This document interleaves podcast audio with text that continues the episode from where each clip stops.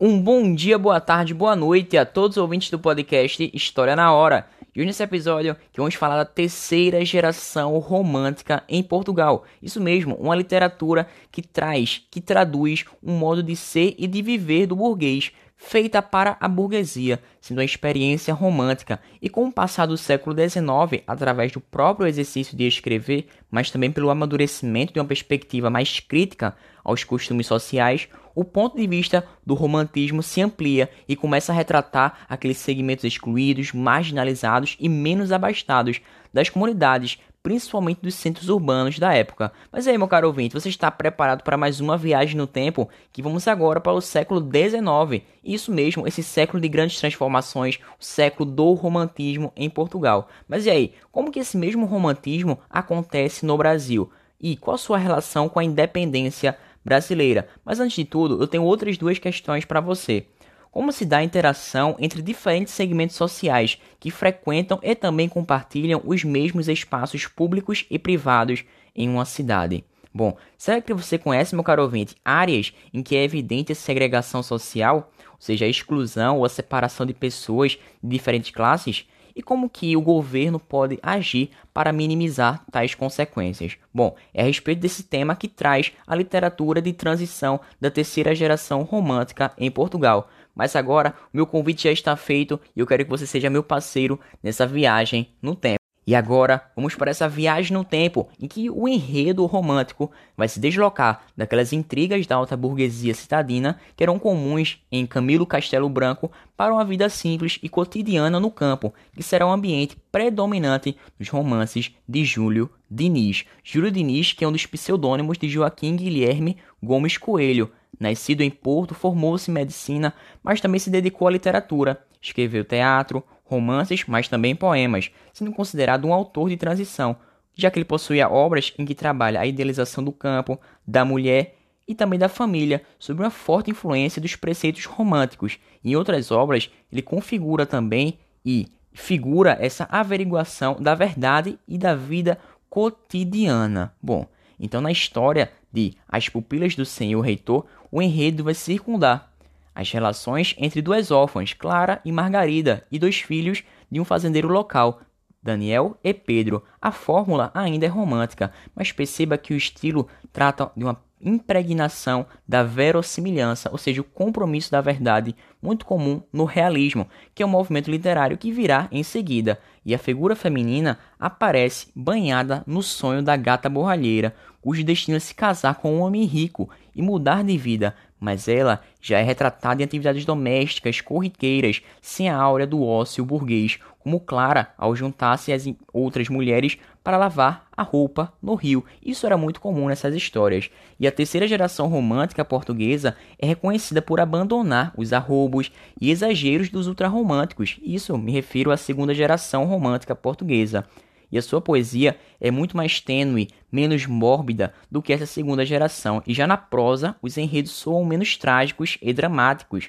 E há outros autores muito importantes, como por exemplo Manuel Pinheiro Chagas, Tomás Ribeiro e Bulhão Pato, mas também os mais relevantes são Júlio Diniz e também João de Deus, devido à sinalização que eles fazem dos novos tempos literários para o fim do século XIX. Bom, temos agora que nessa terceira geração, Júlio Diniz está para a prosa, assim como João de Deus, chamado do poeta do amor, pela recorrência desse tema amoroso em sua obra, ele está para a poesia. Bem, nos poemas de João de Deus, podemos observar os traços musicais e ritmos da poesia de um autor que buscou na tradição popular e também na simplicidade da linguagem a definição de um estilo. Bom, e nessas poemas, nessas suas obras, poéticas, podemos perceber a figuração de uma mulher idealizada e a subserviência do amante, bem à moda medieval. João de Deus, porém, ficou conhecido por conseguir tratar esse tema da figura feminina de maneira leve e descontraída, com fina ironia e muita originalidade.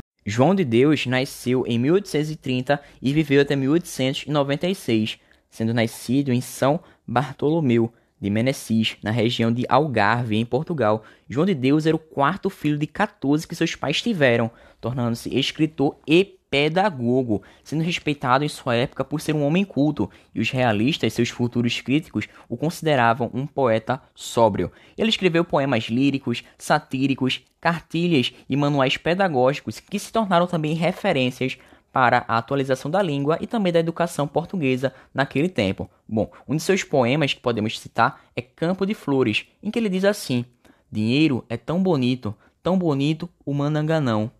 Tem tanta graça o maldito, tem tanto xiste o ladrão. O falar fala de um modo, todo ele, aquele todo, e elas acham-no tão guapo, velhinha ou moça que veja, por mais esquiva que seja, clean, papo. Podemos perceber que nesses versos a mulher aparece bem mais cotidiana, velha ou moça, sendo movida pelo tlim-tlim das moedas. E não é mais uma figura sagrada, intocável, de moral muito elevada, mas porém muito próxima e corruptível. Ou seja, uma visão bem irônica que ele consegue trazer em seus poemas. Uma visão muito bem nos comum que aquelas que são apresentadas nos cânones românticos. Bom, outra característica muito peculiar dessa terceira geração romântica é o deslocamento do olhar subjetivista do escritor para o mundo à sua volta, do eu para o outro, do burguês para o homem excluído, abandonado e oprimido em sua própria pátria. O sentimento patriótico que inspirava a primeira geração cede agora um lugar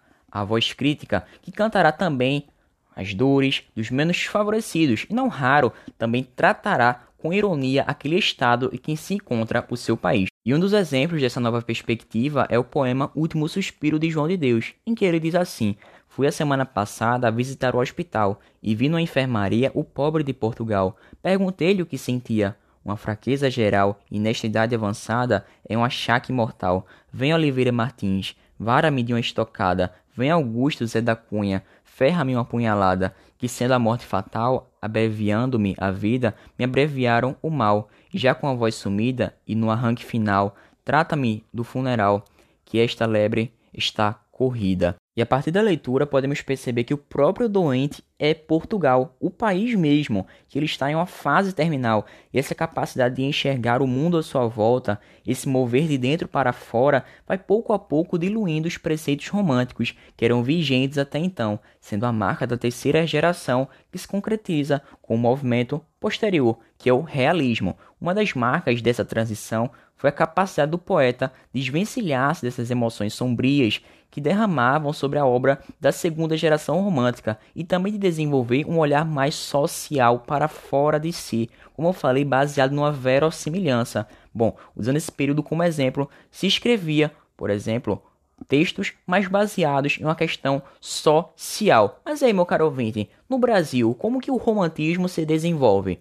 Percebemos que estamos em um processo de emancipação política brasileira. Bom, a chegada da família real, diversos impostos, revoluções no Brasil, no país todo, em todo o território brasileiro, fez com que essa relação Brasil-Portugal, ou seja, metrópole-colônia, acabasse se desgastando e, consequentemente, se inicia um processo de independência brasileira. De maneira simples, o Brasil deixa de ser uma colônia portuguesa e se torna uma nação independente. O país se organizou como uma monarquia que possuía Dom Pedro I como o imperador, tendo tudo como causa a chegada da família real e as consequentes relações desgastantes com a elite brasileira. Bom, no âmbito internacional, antes da independência, o Brasil se posicionou como uma nação expansionista, já que Dom João VI anunciou conflitos e iniciou também, visando o controle da Guiana Francesa e da Cisplatina, que é o atual Uruguai, Além de que, quando acontece a Revolução do Porto e a consequente exigência do retorno de Dom João VI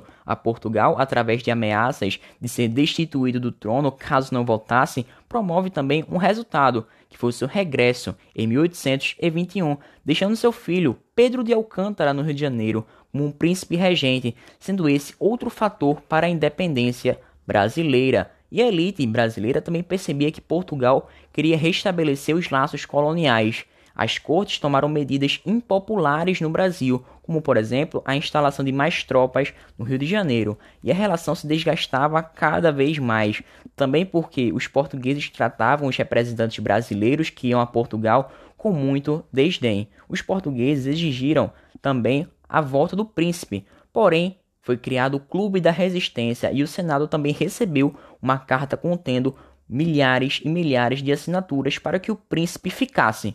E tal movimento motivou Dom Pedro a desafiar a ordem das cortes, resultando no dia do fico, em que ele diz: Se for para o bem de todos da nação, digo-lhes que fico. Isso aconteceu em janeiro de 1822, anunciando publicamente a sua permanência e a relação entre Portugal e Brasil continuava ruim e, para falar a verdade, estava péssima, o tanto que em maio de 1822 foi decretado o Cumpra-se, que era uma medida que determinava que as leis e ordens decretadas em Portugal apenas teriam validade aqui em terras brasileiras com o aval de Dom Pedro, e logo após foi convocada uma eleição para a formação de uma Assembleia Constituinte aqui no Brasil.